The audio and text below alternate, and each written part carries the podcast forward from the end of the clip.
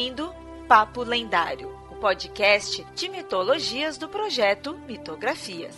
Quer conhecer sobre mitos, lendas, folclore e muito mais? Acesse mitografias.com.br.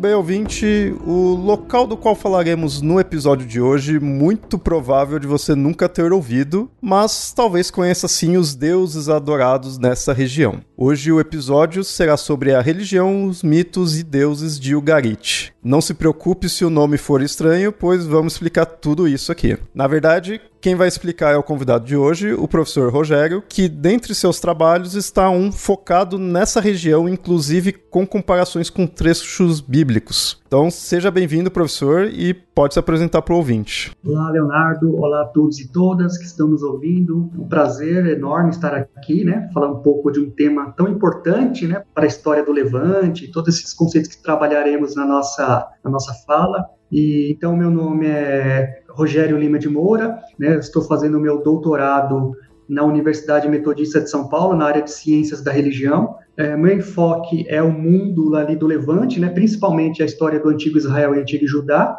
E eu trabalho também bastante as questões do imaginário religioso, né, das construções ideológicas que estão inseridas aí no período. Então, eu tenho formação, minha graduação, meu bacharelado foi em teologia meu mestrado também foi em ciências da religião, sempre trabalhando esses aspectos, né? Trabalhar a Bíblia hebraica como objeto de pesquisa, o mundo da Bíblia hebraica, né? A, a, não só Israel e Judá, mas as cidades, né, que eram vizinhas ali ao, ao antigo Israel e a antiga Judá, e também fazer algumas análises comparativas, né, que veremos daqui a pouco na minha fala, nessa questão de como que Israel e Judá participa também do imaginário religioso, das construções religiosas ali do Levante, né, daquela região do Levante. Então, é um prazer enorme estar com vocês neste podcast. Bom, o tema de hoje aí é o Garit e quando se pesquisa por esse nome, normalmente as primeiras resultados é falando sobre essa a descoberta dessa região, né? Descoberta de Ugarit. Mas então é legal mostrar para o ouvinte o que, que, realmente é, então. O que foi essa descoberta, o que, que foi descoberto lá, né? A Ugarit é uma antiga cidade ali na região do Levante.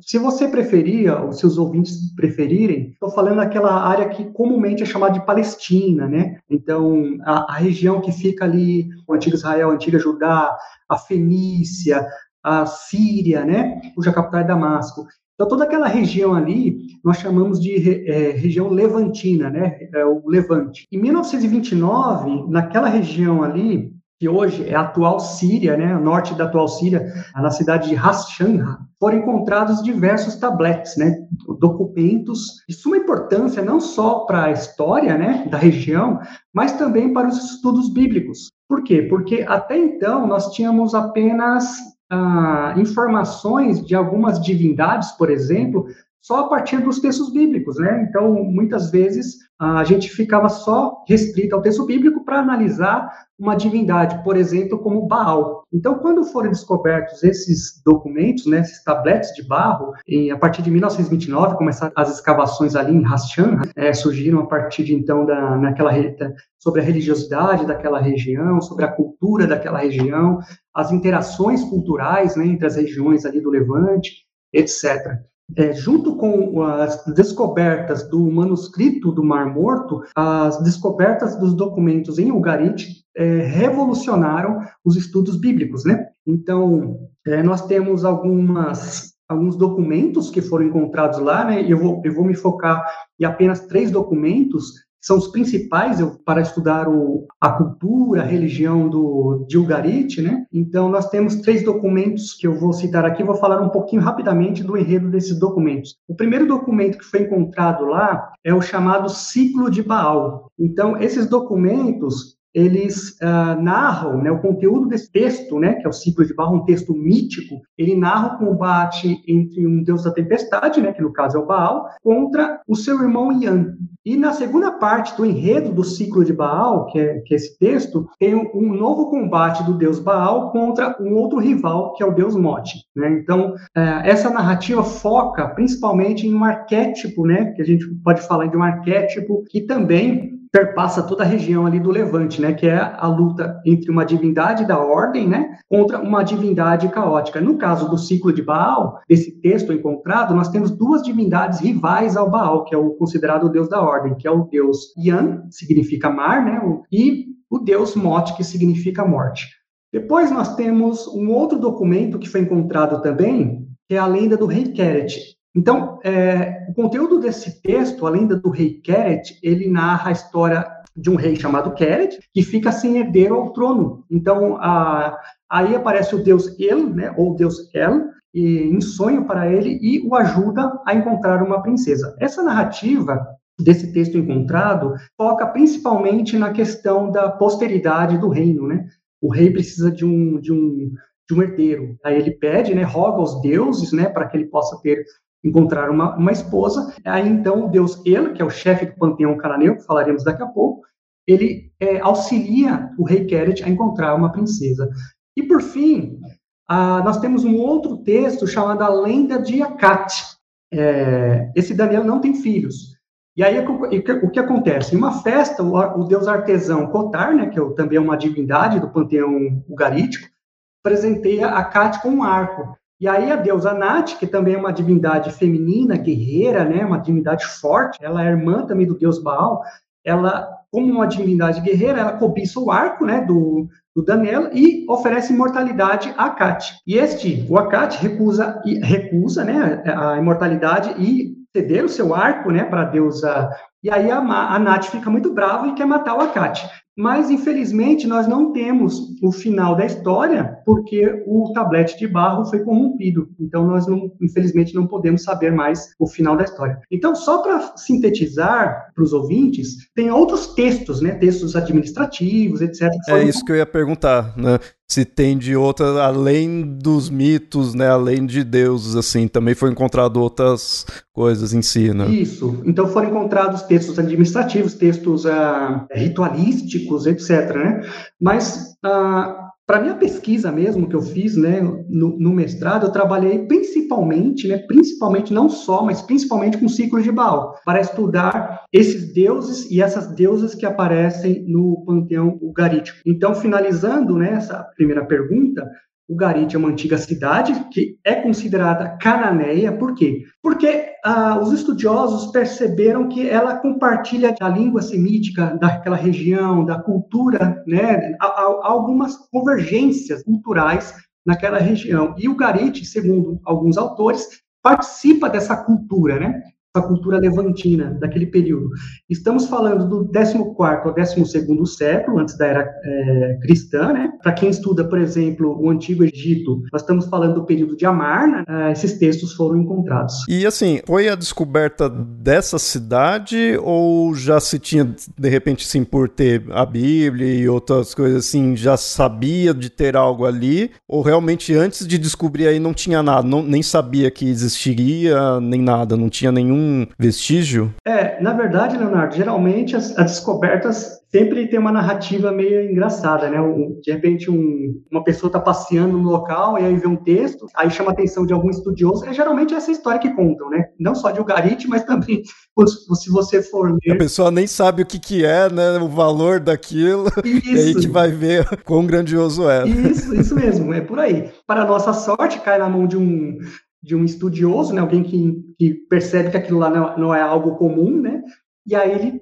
aí começa-se a, a, perceber que aquela, aquela localidade ela tem algo importante ali, aí começa-se a, a fazer os estudos, né, de mapeamento da localidade e tal, para saber primeiro se, se, houve um assentamento é, de pessoas ali, e aí depois começam-se as escavações. Então realmente não imaginavam, né, de ter nada ali, né? Nem tinham noção, não né? tinha, cara. É sempre assim, é igual o Qumran, né? Qumran também, mesma coisa. E aí Qumran teve um problema também, que começaram a escavar tudo errado, aí perderam textos, né, tal. Foi um, uma coisa complicada ali, mas, mas é basicamente isso, né? Aquela região também ela é uma região cercada, né, por uma mística religiosa, né, tal. Então, em determinadas localidades é, é complicado você escavar, né? Mas quando dá para escavar, geralmente você encontra bastante coisa legal ali, em termos de para um historiador, né, ou para um cientista da religião como eu. É uma região meio delicada, né, de estar tá pesquisando por ali, só que ao mesmo tempo é uma região que seria muito rico disso daí, porque ali não ficou só uma cultura, só um povo, teve muita mistura, né? Então é muito rico dali. Exatamente, Leonardo. Então, por exemplo, hoje nós temos ali o Monte do Templo, né? Que é cultuado por três grandes religiões, né? Que é o cristianismo, o islamismo e o judaísmo. E para escavar ali naquela localidade é impossível, né? Porque Jerusalém, por exemplo, é uma cidade viva. Talvez se conseguíssemos num futuro de escavar ali, conseguiríamos encontrar outras coisas bem bacanas para o estudo do antigo Israel, né, antiga Judá.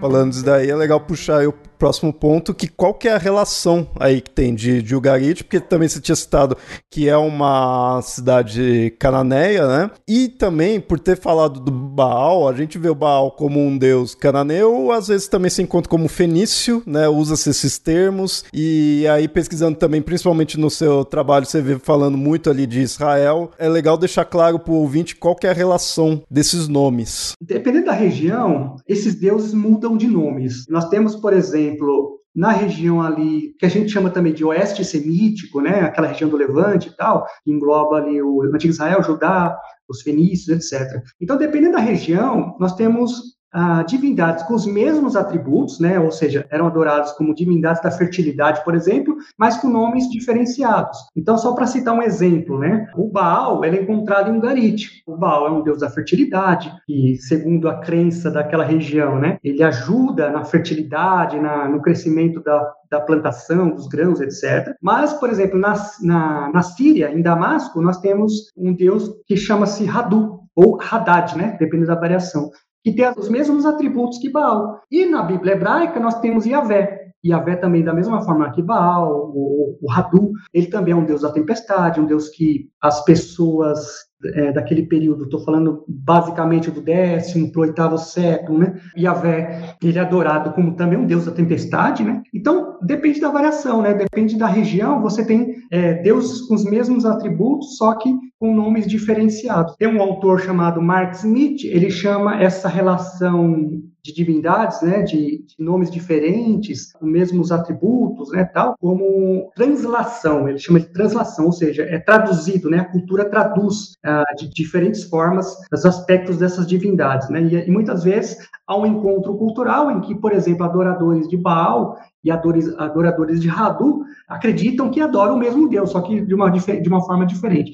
Então, há várias discussões sobre isso, mas é interessante notar essa ideia, né, de que dependendo da região, um deus pode ter um nome diferente, uma deusa, né, mas os atributos se encontram, há uma convergência de atributos. Eles são adorados como os deuses da chuva, deuses da fertilidade, etc, etc. Mas aí, no caso, o Garit, então, ele teria a cultura dos cananeus, mas não ficaria só nisso, então. Essa é uma discussão bastante interessante na, na, na academia, né? Até que ponto o Garit é, é cananeia ou não, né? Mas, dentro da perspectiva cultural, religiosa, os pesquisadores que eu estudei na minha dissertação de mestrado e alguns que eu atualizei para escrever novos textos, artigos para dar as minhas aulas, eles trabalham com a perspectiva que, culturalmente, o Garit participa, sim, da cultura chamada cananeia, que é o que, que, é isso, né? Então, uma proximidade linguística, a língua semita, né? Então, você tem uh, o garítico, que é muito próximo do hebraico, por exemplo, ou do paleo-hebraico. Você tem uma estrutura linguística parecida naquela região.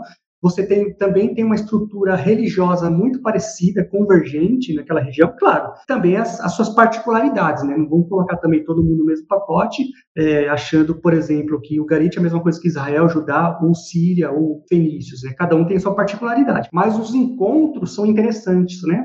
Pegando essa, essa ideia de que nós podemos fazer uma, uma análise comparativa e percebemos como que existem relações de encontro entre essas culturas ali dessas cidades-estado do Levante. E no caso, Garit, ela seria algo independente, assim, porque quando se pensa, assim, você fala, ah, cultura tal, muitas vezes a pessoa pode imaginar, ah, se é uma cidade de tal cultura, ela tá sob o domínio do, daquele reinado ali, né? Por exemplo, você imaginar algo romano, você vai falar, tá sob o domínio romano, né? Império Romano, coisa desse tipo. Agora, o Garit ela é independente, ela não estaria abaixo de alguma cultura maior, outras cidades ali estaria abaixo do mesmo rei ou líder, né, assim? Ou isso também varia, né, com o tempo? Então, Leonardo, a pergunta é inteligente. Varia, varia. Então, no caso do período do recorte que eu faço entre o século XIV ao século XII, aquela região é dominada pelos egípcios, né? Que é o chamado período de Amarna, né? Então, o Egito tem uma presença muito forte ali no Levante, né? Entre séculos 14 ao século, ao século 12. Então, o Garit você percebe também pelos textos encontrados, porque eu foquei, né, na minha pesquisa nos textos religiosos, mas, por exemplo, você tem lá textos para treinamento de escriba. Que textos são esses? São textos que tem lá tabletes de barro com o alfabeto ugarítico. E, e aí, claro que a interpretação é que ali poderia sim ter, ter tido uma escola de escribas, né? Por causa desses treinamentos. O escriba começa escrevendo, né? O alfabeto, etc. Uma outra coisa interessante, Leonardo, que foi encontrado também no sítio de Ugarit, foi a textos da Mesopotâmia, da região da Mesopotâmia. Por exemplo, textos do, do Gilgamesh, dentro da biblioteca né, que foi encontrada lá na cidade de Ugarit. O que, que isso significa? Significa que também Ugarit participava de um diálogo né, cultural com outras regiões, não só do Levante, mas do Antigo Oriente Próximo. Você tem uma relação... Ugarit é uma, uma, uma cidade cosmopolita, né? então você tem uma relação aberta né, com outras localidades ali do Antigo Oriente. Mas a ideia é que o Garit, nesse período do 14º século para, para o 12º século, antes da Era Comum, uh, você tem ela como uma cidade subordinada também a a presença ali egípcia na região. Bem interessante pensar nisso, porque que nem eu falei, né? Se você pensa em algo romano, você vai já pensar nisso de estar sob o poder romano. Nesse caso aí, nesse, nesse recorte aí temporal, estaria abaixo dos egípcios, mas ao mesmo tempo as crenças, os deuses deles estava bem variado, né? Você não fica só em deuses egípcios ali encontrado, né? Que poderia imaginar assim, você vai encontrar só os deuses egípcios também ali, não. Você está vendo outros deuses. Inclusive, até você falou de conversão conversar com os mesopotâmios, muitos desses deuses você também encontra um paralelo. O equivalente, se eu posso brincar assim, com o Baal, é o Marduk, deus-chefe do panteão das cidades-estados da, da, Mesopotâmia. Ah, o Marduk tem as mesmas características do Baal e vice-versa. Ambos são divindades da ordem, né? Divindades da fertilidade, uh, que tem que lutar contra um inimigo caótico, né, uma divindade rival caótica, no caso do Marduk, a deusa Tiamat, e no caso do Baal, dois deuses do caos, né, que é o Yan e o deus Mot. Então você tem esses aspectos também que convergem, né, outras regiões ali, não só do Levante, mas do Antigo Oriente próximo. Bom, acho que a gente acabou já até mostrando essa, a diversidade de crenças que teria aí, né? É, tem muito desses dos cananeus, que é o foco até aí do, do episódio, mas a gente tem o, como se falou, do Iavé, que acho que foi um dos que mais assim bateu de frente. Tem esse diálogo entre as divindades e culturas, mas aí já voltou voltando para Israel e para o Iavé, eu acho que talvez o diálogo foi mais tenso. O interessante também, Leonardo, acho que vale a pena para os nossos ouvintes perceberem quando fazem esse estudo, né, é, comparativo e até um, também a partir de um modelo estruturalista, né, pegar e estruturar todo o panteão daquela região, é que nós temos basicamente estruturas que se repetem, né, na, tanto ali no Rio Garit como na religião do antigo Israel e do antigo Judá. Por exemplo, nós temos sempre nessas religiões, não só o Garit, mas vou pegar o Garit como exemplo, a alta autoridade do panteão. Então sempre existe um deus-chefe. Né, um deus que é o cabeça do, do panteão, né, dos deuses e das deusas, né, então esse deus, ele é o deus chefe do panteão, né, então ele é o pai dos deuses e das deusas. E o Garit não deixa muito claro, né, não, não existe uma narrativa da criação dos deuses como tem em Exildo, por exemplo, mas nós temos, mas o, o Baal e outros deuses lá do, do panteão ugarítico é chamado de filho de El, do deus El, né? Então é interessante. Então você entende que tem também uma questão de uma genealogia divina, né? Em Ugarit. Depois nós temos abaixo da alta autoridade do panteão nós temos os deuses de maiores destaques. No caso de Ugarit são esses deuses, deuses da ordem, né? Deuses da justiça, deuses da, da fertilidade, né? Então temos lá o Baal, a própria deusa Nat, que são divindades cultuadas, que são também cultuadas na religiosidade familiar. Né? Por fim, nós temos deidades artesãs e deidades mensageiras. Né? Então, em Ugarit você tem essa estrutura. No caso do antigo Israel e da antiga Judá, nós temos, por conta de um processo interessante, que Yahvé ele é adorado como um deus estatal, né? Você pode colocar como deus estatal, dependendo do período do antigo Israel da antiga Judá, o deus Yahvé. Mas, ao mesmo tempo, Baal era cultuado, Asherá era cultuada, outras divindades eram cultuadas. Então, nós temos é, esse processo também que acontece no antigo Israel e no antigo Judá. Posteriormente, lá na frente, no quarto século, período persa, aí sim você pode tentar fazer um, um, levantamento e interpretar que a partir dali começa-se sim o processo de construção de um monoteísmo, né? Mas antes disso, do quinto século até o décimo século, não podemos falar de monoteísmo no antigo Israel e nem na antiga Judá. Israel e Judá cultuavam diversas divindades, uh, que era comum inclusive na região levantina. Sim, isso, isso é uma coisa que pega muito, eu vejo, a questão do termo, né, do monoteísmo. Por exemplo, pegar lá, eu vou citar um texto bíblico para os ouvintes pesquisarem depois, né, para aqueles que têm familiaridade com a Bíblia. Pega lá o texto de 2 Reis, do capítulo 22 ao capítulo 24. Nesses textos, é, relata-se a chamada reforma do rei Josias, né? E o próprio texto não esconde. Josias vai tirar todos os deuses e as deusas lá do templo de Jerusalém. Então, o templo de Jerusalém estava povoado de deuses e deusas.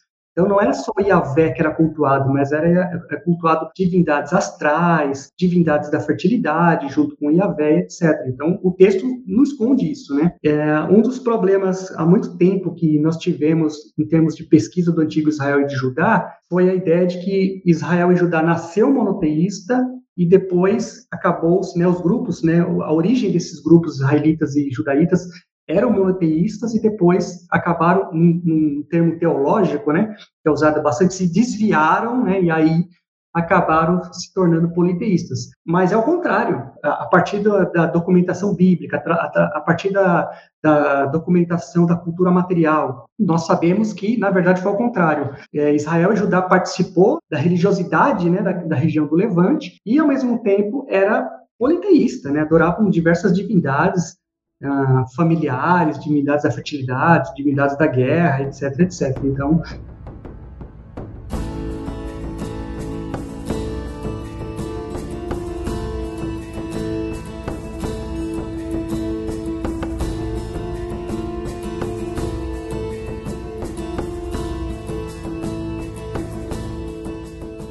Bom, é legal que a gente já citou aí o nome de alguns deuses, principalmente o Baal, mas, digamos assim, que respeitando a hierarquia, né? Então vamos começar pelo El, que seria aí o que está no topo. Inclusive, eu já acho bem interessante essa questão do nome dele. Primeiro, eu vou falar um pouquinho como que ele aparece em Ugarit, depois eu faço essa ponte com o Antigo Israel, com textos bíblicos. Então, o El, na mitologia ugarítica, né, nos textos de Ugarit, nós temos ele como chefe do panteão. Então, ele é o pai dos deuses e das deusas que aparecem em Ugarit. E ordena, né? Ele, ele, toma decisões como um monarca. Então, ele é retratado como um rei, né? O rei dos deuses. E, ao mesmo tempo, ele é o criador dos deuses, das deusas e da humanidade. Mas, ao mesmo tempo, ele é uma divindade também um pouco distante, né? E aí leva alguns estudiosos a falar, a, a, a interpretarem, né, de que talvez Baal, num processo, né, de longa duração, ele poderia ter tomado o culto do El, né? Então, a, a proeminência do Baal acaba é, tornando a, o culto ao deus El é, irrelevante ou, ou, acaba desaparecendo o culto do deus El. Não sabemos muito bem porque o Garit é destruída também. Ela é uma cidade que teve seu auge no 14 ao 12 século e depois ela é destruída. Não temos muita certeza né, sobre essa, esse tipo de comparação entre o culto ao deus El e ao deus Baal. Mas o Garit ele é retratado assim. Quando partimos para os textos bíblicos, o Deus ele, ele, aparece bastante. E uma das coisas mais interessantes, Leonardo, é o seguinte: uh, alguns estudiosos também do antigo Israel dizem que provavelmente os próprios israelitas, né, que se desenvolveram a partir do 11 século para o décimo século antes da Era Comum, eles eram adoradores do Deus El. E a Vé se infiltrou depois, eu vou brincando com a palavra, né, depois no, no panteão. No primeiro momento, o Deus El ele, ele era o Deus adorado no, entre esses proto-israelitas, que já estavam ali nas montanhas de Canaã, um processo de transformação, né, entre o 11º século ao décimo século antes da Era Comum, daquela região, e aí nas montanhas de Canaã nós temos ali resquícios, né, desses proto-israelitas, tal, que é bastante, inclusive, debatido pelo professor uh, e arqueólogo Israel Finkenstein, né. Então, uh, qual, quais são os indícios, né, que, que eu poderia dizer para você que, que o texto bíblico nos traz para falar que o Deus ele poderia ser, ter sido o Deus original de Israel. Primeiro nome, né? Israel, né? Israel, Israel. Isso é um indício, né? Se fosse Israel fosse adorador do Deus Yahvé desde o início, nós teríamos um outro nome talvez a região Israyahu, né, essa, essa partícula Yahu vem de Yahvé, né, ou Israyavé, né, mas não Israel. Isso é um indício. Um outro indício aparece nos textos. Por exemplo, nós temos um, um, um capítulo 32 do Deuteronômio, infelizmente, eu sempre falo isso nas minhas falas, né, as traduções pecam um pouco. Então, o que acontece? Quando você vai ler na tradução,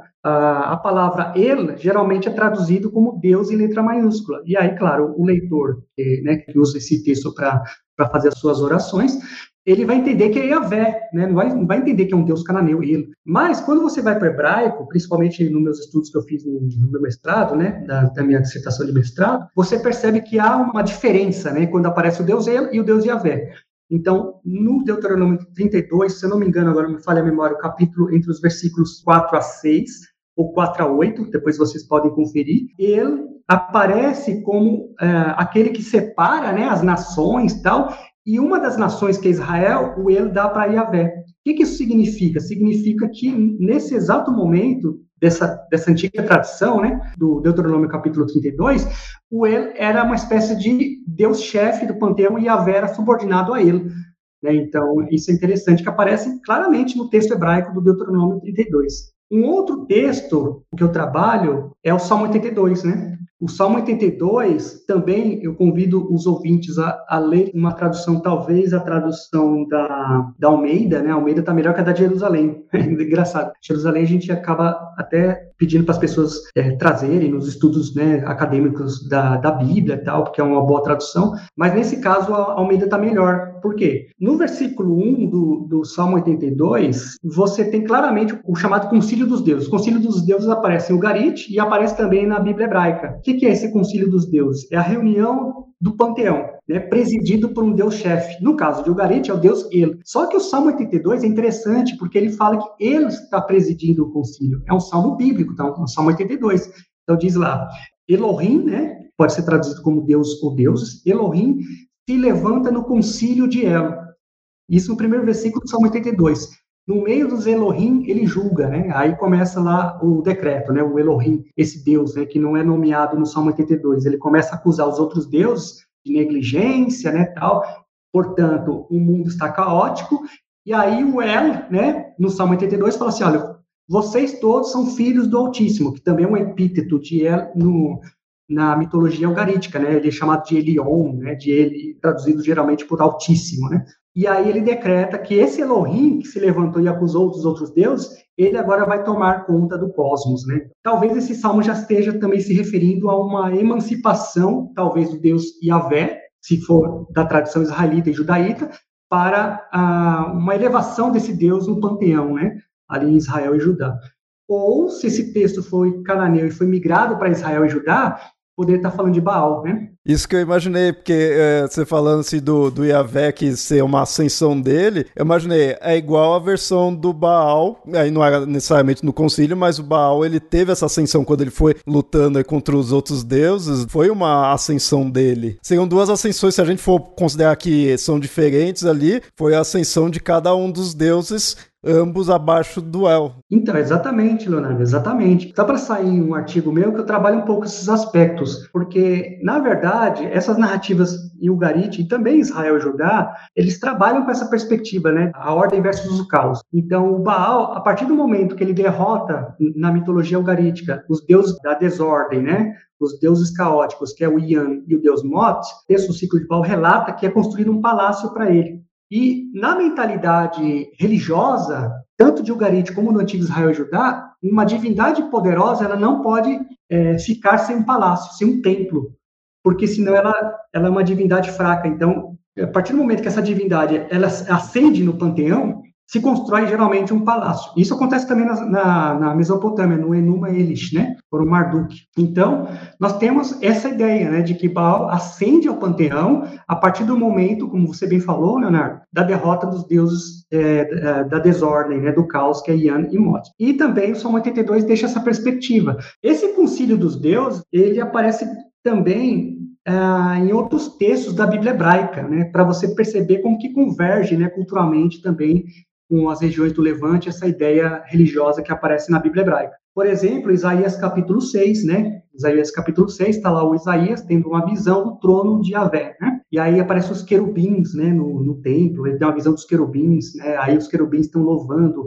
a Yahvé. Os querubins que não são anjinhos, né, como o período medieval acabou-se, né, se desenvolvendo essa imagem. Ah, na verdade, os querubins também aparecem, né, na, principalmente na religião assíria, né, que são guardiões do templo. Né? E, e, eles, e não tem nada de bonitinho, não. Dos anjos em geral, quando você pega a descrição mesmo na Bíblia, né? Ele é bem assustador. É, a tradição acabou transformando, né? Até o próprio Satã, né? Aquele ser com chifres, com tridente, né? Tal. Isso tem que estudar o período medieval, como que isso se deu, né? Essas transformações. E vejando também essa parte aí falando da Bíblia, realmente essa questão da tradução, eu lembro que eu, quando eu fui pesquisar mais a fundo daí, eu peguei algumas Bíblias que tinha aqui em casa, e assim, as que tinha aqui em casa era por causa da família mesmo. Não tinha nenhuma questão de ter uma fidelidade mesmo na, na tradução. Então eu via que eu não encontrava nada. Aí que me indicaram, até eu ganhei a de Jerusalém. Aí nessa você já encontra melhor a diferenciação dos nomes. Isso. Tem, nós temos boas traduções, né? Tem a Jerusalém, nós temos a Teb, né? Que é a tradução ecumênica da Bíblia. É, ela foi publicada, é publicada pela editora Loyola também é uma boa tradução. Mas, é, assim, eu sempre falo, né, eu puxo sardinha para o meu lado, né, Leonardo? Eu falo assim, olha, para quem estuda mesmo o Antigo Israel e Judá, seria interessante aprender a ler o hebraico, né, para não ficar dependendo das traduções. Porque as traduções, queira ou não queira, ela tem um, uma mão também um pouco religiosa, dogmática, né? Um exemplo que eu sempre cito, Gênesis capítulo 1, né? Está lá uma, uma tradução né, bem livre, que eu vou falar aqui. No princípio, Deus criou os céus e a terra. A terra era sem forma e vazia, e aí a tradução coloca o Espírito de Deus, com letra maiúscula, Espírito, né? Espírito de Deus pairava né, sobre o abismo. E esse Espírito de Deus com letra maiúscula tinha uma interpretação dogmática, porque é, o autor, aquele que escreveu esse texto, não tem nem noção da trindade. Mas o tradutor coloca lá espírito como se fosse a, a terceira pessoa da Trindade. Né? Sim, sim. É, e a gente não, não tem o que reclamar porque a Bíblia ela não é, ela é para a questão da religiosidade, da fé da pessoa, né? Não é algo acadêmico, nada longe disso, né? Isso aí, Leonardo, é só se você me deixa fazer uma, uma nota de rodapé, é um erro da academia, né? Por quê? Porque a Bíblia, assim como a Odisseia, assim como Homero, né, a, a obra de Homero, assim como Exíodo, é um texto fundador né, do Ocidente, assim como do Oriente. Então, eu, isso eu conversei também bastante com outros colegas da, de profissão, né, que estão aí inseridos nas, nas universidades federais, né, nas universidades particulares aqui do, do Brasil. A, a Bíblia, ela deveria ser sim inserida né, na academia, com estudos acadêmicos, como a gente está fazendo aqui, né, um debate sobre acadêmico, sobre o texto bíblico.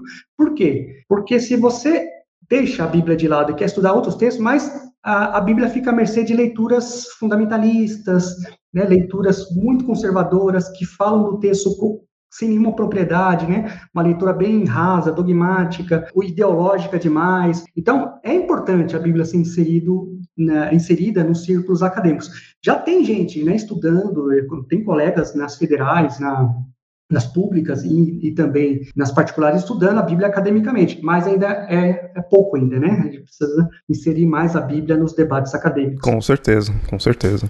Bom, seguindo aqui nos deuses, a próxima que é interessante citar é a Xerá. E assim, essa realmente não daria para se aprofundar, porque eu sei que ela tem muita coisa dela, tem muitos trabalhos sobre ela, eu tenho visto, eu fui dando uma pesquisada. Inclusive, é, aqui no Papo Lendário, a gente já fez um, um, episódio sobre ela há muito tempo, quando eu vi aquela questão de falarem que é a mulher de Deus, né? Que sempre foi assim, então, nossa, vou pesquisar mais disso. Mas quem sabe até futuramente futuramente eu penso aí pro ouvinte gravar mais um episódio delas, porque eu vi que tem muitos estudos, e recentes até, então foi coisa que não parou. Mas é legal citar aí para pro ouvinte saber quem é. A, a pesquisa sobre a deusa Xerá está né, pululando aí, né, na, na, na, na, academia. Tem colegas trabalhando na metodista onde eu estudo, tem pessoas que eu sei também nas universidades públicas estudando sobre ela, mas para resumir, como que ela aparece em Ugarit e também nos textos bíblicos, né? Ela é uma deusa mãe dos deuses também, ela é esposa do deus El, na mitologia ugarítica, né? Os textos de Ugarit, ela é esposa do deus El, e ela aparece como o nome de Atirat, né, que é uma variante da Asherá bíblica. Eu interpretei, quando eu fiz aquela estrutura a partir né, dos teóricos que eu uso na minha dissertação de mestrado, eu interpretei, isso foi eu que interpretei, não foi nem os teóricos que eu usei, que Asherá também é uma deusa proeminente, assim como o deus El no panteão cananeu. Por quê? Porque ela, ela nas conversas com o deus El, ela influencia o deus El a tomar posições em relação ao panteão, aos seus filhos que estão competindo lá, né, pelo, pelo domínio do cosmos tal. Ao mesmo tempo, ela também é uma divindade da fertilidade, uma divindade mãe, né, desses deuses e deusas. No caso do texto bíblico, que a gente acabou de falar de tradução, algumas traduções traduzem quando aparece a palavra Asherá como poste ídolo, que é uma tradução, ao meu ver, horrível, né? Deveriam traduzir como Asherá mesmo, né? Mas o que, que seria poste ídolo? Como assim? Um dos símbolos da Asherá é uma árvore. Então, a, a ideia de que o, o, galho de uma árvore, né, um, um pedaço né, de, de, uma árvore seria esse poste ídolo, ou não, seria uma imagem da deusa, né, era cultuada tal. A tradição mais dogmática traduz como poste ídolo, que já é uma ação bem pejorativa, né, ídolo, né, porque ídolo já pressupõe que o tradutor está falando assim, pô, é, existe um Deus verdadeiro, tá? ele, ele deixa né, essa tradição ser levada pela sua fé. Mas ah, algumas Bíblias traduzem como Asherá mesmo. A Bíblia, por exemplo, Nova Bíblia Pastoral, se eu não me engano, traduz como Asherá. E nos textos bíblicos, a Asherá, ela é condenada, né? Pelos, pelos redatores da Bíblia, pelos narradores do texto bíblico, os escritores, né, tal. Mas, a partir da cultura material, nós temos um sítio que é datado do oitavo século antes da Era Comum, o sítio chama-se de Kuntilet Ajirut. E nesse sítio foi encontrado uma cerâmica né, que dizia o seguinte: para Yahvé e sua Asherá. Eu não vou entrar em detalhes, não dá tempo para discutir esse sítio, mas é, esse sítio provavelmente era dominado por Israel Norte, né? E nós temos ali, nesse sítio de, de Kuntilet Ajirud, uma demonstração de uma religiosidade plural ali, né? Era entendido, a partir daqueles habitantes que, que, né, que moravam naquela região, que a Asherá era a esposa do deus Yahvé. Né? Então, ali formava-se um casal divino. E o Garite, a Xerá, ela é esposa do Elo. Na Bíblia hebraica não aparece tanto essa ideia de, mas na cultura material aparece, aparece isso claramente, né? Então é interessante como que a cultura material pode nos ajudar, inclusive, a entender o momento histórico de, né, daquele período lá do, do que os textos bíblicos narram, descrevem, etc. É isso. Se você for pensar numa época onde ter, não teria nada ali de monoteísmo em si, vai ser natural do Deus ter uma rainha, né? Você pega os outros outros panteões de outras culturas sempre tem, né? O Deus Supremo ali sempre vai ter a rainha junto a ele. Independente se tá mais abaixo, no mesmo nível, tudo, mas tem a deusa, né, ali. Só não haveria nisso realmente num monoteísmo, onde vai ser um só, né? E acabou. Isso. Então, a partir do momento que você coloca um quê de, de politeísmo ali, você acaba o monoteísmo, faz total sentido de ter, mesmo sendo do Yahvé. A partir do, do desenvolvimento, né, da adoração do Deus Yahvé, Aí, a partir do sétimo século, sexto século, até o quinto século antes da Era Comum, Yahvé ele vai ah, absorvendo ah, atributos dessas divindades. Então, em Oséias, por exemplo, Yahvé absorve atributos do deus Baal e da deusa Xerá. Né? Então, Yahvé ela é representado ali em Oséias com aspectos femininos, né? ele gera né, a vida, né? ele, é interessante como Oséias trabalha esse jogo de palavras, né? e ao mesmo tempo ele é chamado de marido de Israel, de, né, de senhor de Israel, que é a palavra Baal. Né? Baal significa isso, marido ou senhor. Então, você percebe essas, essas nuances quando você lê o hebraico. A tradução aparece também. Você consegue ler pela tradução. Se você souber, né, os atributos de Baal. E, o que, que Baal significa, né? A palavra Baal, que significa senhor ou marido, e a Xerá, né, os aspectos é, da fertilidade da Xerá, você vai perceber que a Vé, em Oséias, todos esses aspectos que é aplicado em Baal e a Xerá é aplicado para Yahvé, que já é um processo de assimilação, né? Uhum. É, interessante.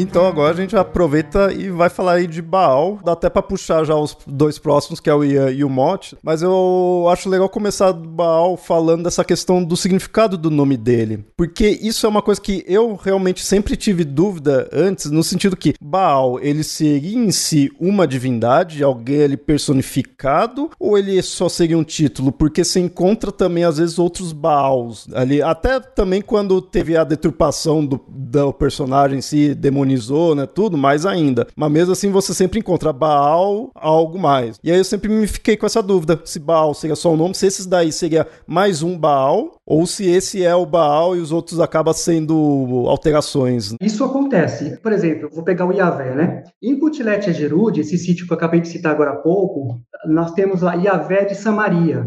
Aí você tem outras passagens do texto bíblico, Yahvé de Seir, né, que são, é uma região desértica ali do, ali do, do Levante, Seir.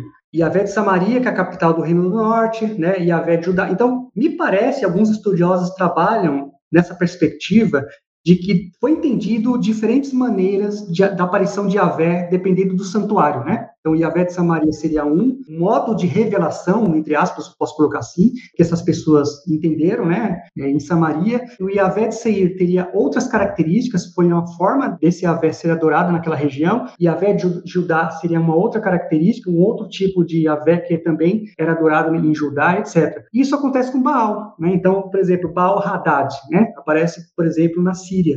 É, o Baal somente Baal, né? Aparece em Ugarit. Baal aparece também na Bíblia hebraica. Dependendo da localidade, você tem uma espécie de entendimento de como que essa divindade apareceu para você. Né? E aí, claro, você aplica a essa aparição atributos a esse Deus, né? Então, como Senhor, como marido, né? Talvez, como eu disse, né? Baal vai tomando as proeminências, o poder de ele, né? se posso dizer assim, e ele acaba também se tornando né, um, um deus-chefe do panteão posteriormente, um, um, deus que também tem o concílio dos deuses. Né? Isso já parece um garite, e Baal rivaliza com Deus Yahvé na Bíblia pelo fato dos dois deuses serem divindades da fertilidade, de, divindades da, da tempestade, né? Então você tem exatamente isso, Leonardo. Dependendo da região, você adora esse Deus, né, que é um Deus da fertilidade, mas com diferentes atributos, né, porque a maneira com que esses grupos nesses diferentes santuários entenderam esse relacionamento cultual com essa divindade. Só para exemplificar para os ouvintes, né, para tentar deixar um pouquinho mais mais claro. Israel e Judá cultuavam o Deus Yahvé. Só que a forma retratada de Yahvé no norte Israel em Judá ao sul são diferentes. Por exemplo, em 1 Reis, capítulo 12, você vê lá o narrador dizendo que no norte, Yahvé era cultuado como a partir de uma imagem de um touro, né? de um bezerro, de um touro. Mas se você for partir para análise do culto de Yahvé em Judá, que é ao sul, você percebe que não tinha o culto ao touro. Yahvé não era retratado como touro no sul Judá, ele era retratado como um deus sentado no seu trono, né? um deus monarca. Então você tem essas diferenças de imaginário religioso, né? tanto é, em Israel como em Judá, ou em outras regiões do Levante, quando se trata do deus Baal. Essas coisas acontecem, né? de que você está adorando um deus da fertilidade, que é o Baal, mas o modo como você chama esse Baal é diferente, assim como o Yahvé. Né? Yahvé lá no sul ele é retratado como monarca, um, um senhor dos exércitos, etc. E no norte, Israel, ele é cultuado como o deus touro, né, que tirou o povo do êxodo, é, tirou é, o povo do Egito, né, libertando lá na narrativa do Êxodo. Isso está em 1 Reis capítulo 12, né? É interessante você perceber como que Yahvé é cultuado, mas como é que ele é chamado em diferentes regiões ali, tanto em Israel Norte como ao sul em Judá. É, interessante do Yahvé, não, não tinha noção que também era tão amplo, né? Sentir essas variações. Bem interessante. Bom, e aí para finalizar do Baal, a gente tem a questão do ciclo de Baal, que é o que mostra essa luta dele contra o Ian e contra o Mote. Uma coisa que me chamou muita atenção é, claro, comparando principalmente com o Marduk, que a gente né, citou aí o Baal, você vê muito que é essa ideia da ordem contra o caos. E mas me chamou a atenção de que aí eles colocam o mar e a questão da morte como algo ruim. Ruim, assim, pelo menos rival do Baal. Não faz que nem, por exemplo, do. Porque quando eu vi os três, principalmente dois, é, um relacionado com morte, assim, um com mar, me veio muito na cabeça a trindade de Zeus, Hades e Poseidon, que também é uma trindade, cada um no seu canto, mas eles se dão bem, assim, né? Não tem essa, essa questão. A luta dos gregos é com outras né, divindades ali. Nesse caso, realmente tem a rivalidade. Eles colocaram um elemento né, da natureza ali rivalizando. E da mesma forma que na mitologia grega, o Baal É, na verdade, é, em, em, termos temporais, a gente poderia discutir, né, quem veio primeiro, né?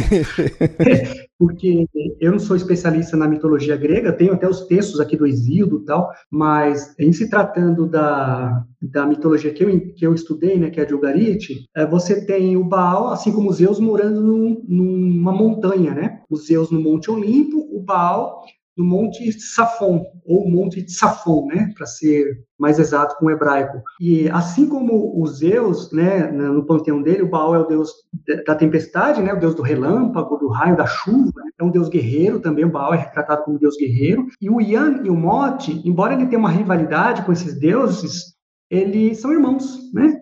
Então eles estão lá no panteão, o, El é o pai de todos eles, né? Então são irmãos rivais. Né? E o interessante, principalmente na narrativa de Baal versus Mote, é que o Baal vai lutar contra Mote, né? Porque ele precisa vencer o deus caótico da morte, né? Mote significa morte em hebraico e o garítico também são muito próximos à língua, né? Yan significa mar, tanto em hebraico como em ugarítico. E aí o que acontece? E o Baal ele é derrotado por Mote, né? E ele vai para o submundo, porque o Mote é o deus do submundo. E aí quem que vai resgatar o Baal? É a deusa Nat, também é irmã do Baal e irmã do Mote e do Yan. O que que acontece? A Nat derrota o Mote, ela mata o Mote e aí ela resgata o Baal do submundo. Aí, aí o Baal revive. Aí o texto diz que o, até o deus Elo, né, louva né, a, volta do Baal para a vida, etc. O que, que isso significa né, no mundo real? O imaginário religioso é esse, mas o que, que isso significa no mundo real? A morte e o renascimento da plantação, né, dos grãos, etc. Como o Baal ele é o deus da ordem, o deus da fertilidade, o deus dos grãos, é, a partir do momento que, que ele é morto, se entende que a plantação ela, ela é morta, né, ela, ela desaparece a fertilidade desaparece. A partir do momento da ressurreição, né, da volta do Baal para a vida, a ideia é de que a plantação ela volta a crescer. Né? Então há uma, um crescimento da, da plantação, da fertilidade, dos grãos e da ordem. Né? Então o mito ele também tem significado né, existencial. É bem interessante, bem interessante. E o do caso dele contra o Ian me lembra muito, como a gente citou, né, o do Marduk contra Tiamat, né, que os dois têm essa questão do elemento da água e do mar. E o mar é interessante, Leonardo, porque ele aparece não só em Ugarit, mas como você já citou, né, em outras culturas, e na Bíblia hebraica mesmo, né, com aspectos caóticos. Existem resquícios desse mito um deus da ordem derrota o mar, né, que é, um, que é entendido como caos, né, com aspectos caóticos na Bíblia hebraica mesmo, né, do Êxodo, por exemplo, né, quando Yahvé ele triunfa, né, Uh, isso está principalmente não, em Êxodo, Êxodo capítulo 15, no, no cântico de Miriam, né, essa ideia de que Yahvé derrotou o mar, né, abriu o mar para o seu povo passar no meio dele. Esse é um resquício mítico desse, desse combate né, entre o Deus da ordem contra o Deus do caos. Aparece também no Gênesis capítulo 1, né, o, o vento de Deus estava lá sobre o abismo, o Terrom, também um aspecto caótico né, antes da criação, né, da, da divindade, etc. Então, esse resquício mítico aparece na Bíblia hebraica também. Essa ideia de que o mar né, precisa ser derrotado, e a, é a partir dessa, dessa vitória do Deus da ordem, é, o mundo, é, o cosmos fica em paz, né? Aquela coisa toda. E sabe-se o que, que ocorreu com esses dois deuses depois da derrota? O texto de Ugarit não, não deixa muito claro, né? Agora, são deuses, né? É, que imagina que ainda vai estar em algum lugar. é, então, a, a, o texto de Ugarit não conta, né? Essa pergunta, eu brincando com você, e, claro, eu tô, tô, brincando comigo mesmo, é, é, uma pergunta iluminista, né? Porque eles não pensavam nessa categoria que a gente tá pensando, puxa, mas o que, que será que aconteceu com esse deus, né? O importante era o evento, né, em si. Isso, que era o mito, né? Que é ele ter derrotado esses dois deuses. Isso, exatamente. Você falou muito bem, isso mesmo. O evento, né, que importava para eles. Né? Agora, essas perguntas nossas, até nos meus estudos, né, dos, textos de Ugarit, são perguntas do homem moderno, né? Sim. A gente que estuda daí que fica curioso. Isso, isso, né? Então, Uh, a gente fala assim, poxa, o mito é uma narrativa simbólica, né? Uma narrativa, de repente, metafórica, né? uh, mas isso é a gente, né? Que classifica essas narrativas, né? Para eles não, o mito tinha algo existencial também, né? Então, o Mircea Eliade trabalha bastante essas questões. Então, só para concluir essa parte, Leonardo, é interessante que na religiosidade do antigo Israel e Judá, essa estrutura que a gente que eu até comentei, né, que aparece na Ugarit, ela desaparece é, a partir do, do, do, processo da construção do monoteísmo né, e tal. Então só fica quem? Né? A, alta, a alta autoridade do panteão, e estou falando a partir do quarto século, antes da Era Comum, né? a alta autoridade do, panteão, que é Yahvé, as outras hierarquias, né, deuses de maiores destaques, desaparecem, né? Então Baal é demonizado e aí desaparece do culto é, é, judaíta, né? A Yanimot, né, os resquícios míticos também vão desaparecendo, e o que sobra, então, é a alta autoridade do panteão, que é Yahvé, e as deidades mensageiras, né, que é que a gente chama de anjos, né, tal, mas, mas isso somente a partir do quarto século, antes da Era Comum. Isso ainda aparece em textos pós-exílicos, né, um resquício, tal, de cultos rivais, né, ao culto a Yahvé, tal, e os textos bíblicos polemizam, né, com esses cultos rivais, mas aos poucos vão desaparecendo.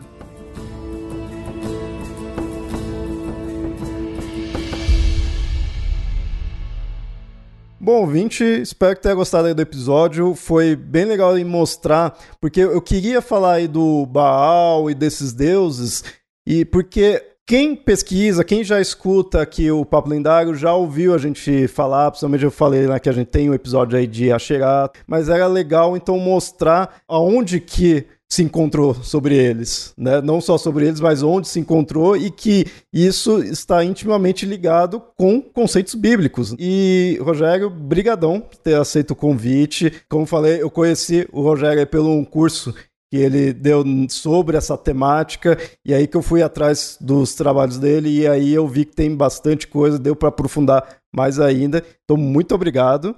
E agora fica à vontade aí para mostrar o contato aí que o ouvinte quiser né, entrar em contato. Eu me senti honrado pelo convite seu, né? Eu quero agradecer os ouvintes e as ouvintes que estiveram conosco, ouvindo, né, um pouco sobre essa ideia do, dos estudos de Ugarit, os estudos da religião de Ugarit, os estudos bíblicos, a importância de, de, se estudar esses sítios, né, esses documentos, também para um melhor entendimento do mundo antigo, do mundo levantino. Então, só tenho a agradecer a vocês. É, o convite que eu faço para vocês, primeiro, é um curso que eu darei em outubro, né, pelo Instituto Mundo Antigo. Convido a todos e todas a participarem. Vai ser também sobre a história de Judá, né, do Antigo Judá, do período assírio até o período persa, né? persa não, helênico, né? nós, nós trabalharemos esse recorte, né? pegaremos desde a reforma de Josias, do rei Josias, lá em Judá, até o período asmoneu, que é o, o período helênico, né? e eu pretendo trabalhar as questões religiosas, as, os grupos sacerdotais, os grupos rivais, as ideologias por trás do, de algumas narrativas dos textos bíblicos desse período, então convido vocês a participarem. Também convido rapidamente, né, vocês, quem quiser me seguir, né, nas redes sociais, eu tenho um Instagram e tenho um Facebook, é só procurar lá, arroba Lima Moura, tudo junto, Lima Moura, tudo junto, é, Instagram, e Facebook é pelo meu nome, Rogério Lima de Moura, né, vocês também podem acessar, porque geralmente eu faço propagandas né, de palestras que eu participo na, nas universidades, de algum livro que eu estou publicando, artigos, etc. Então, quem quiser me acompanhar, é só procurar lá na, no Facebook e no Instagram. E também, por último, a, o academia.edu, né? Eu, tenho, eu preciso colocar mais artigos lá, né, no, né, nessa, na página do, do academia.edu, academia.edu barra Rogério Lima de Moura. Tá bom, gente? Então, ah, aí vocês vão encontrar alguns artigos que eu escrevi, informações sobre livros que eu publiquei, etc. Leonardo, muito obrigado mais uma vez, viu? Te agradeço pelo convite. É, eu que agradeço. E só uma última dúvida, publicações aí, tem algo que tá para vir? Como que tá? Tem um, já um livro publicado, né, é pela editora Recriar. Eu organizei esse texto nesse livro. Se encontra na Amazon, né? Chama-se Religião, Arte e Cultura. Então, é uma coletânea que nós temos lá tanto cientistas da religião, historiadores, historiadoras, antropólogos falando sobre religião, arte e cultura. E eu organizei junto com o professor da PUC, né, o professor Alexandre da, da, Silva Chaves, e o meu texto nesse livro é falar sobre a figura de Moisés na Bíblia hebraica. Né? Então, eu trabalho as questões do, da, da, figura de Moisés, como que ele é retratado, como ele é trabalhado, e, e os grupos que estão por trás desses, dessas construções do personagem. Ah, legal, legal. Bom, vai estar todos os links aí no post. E ouvinte, espero que tenha gostado. Rogério, muito obrigado. Muito obrigado.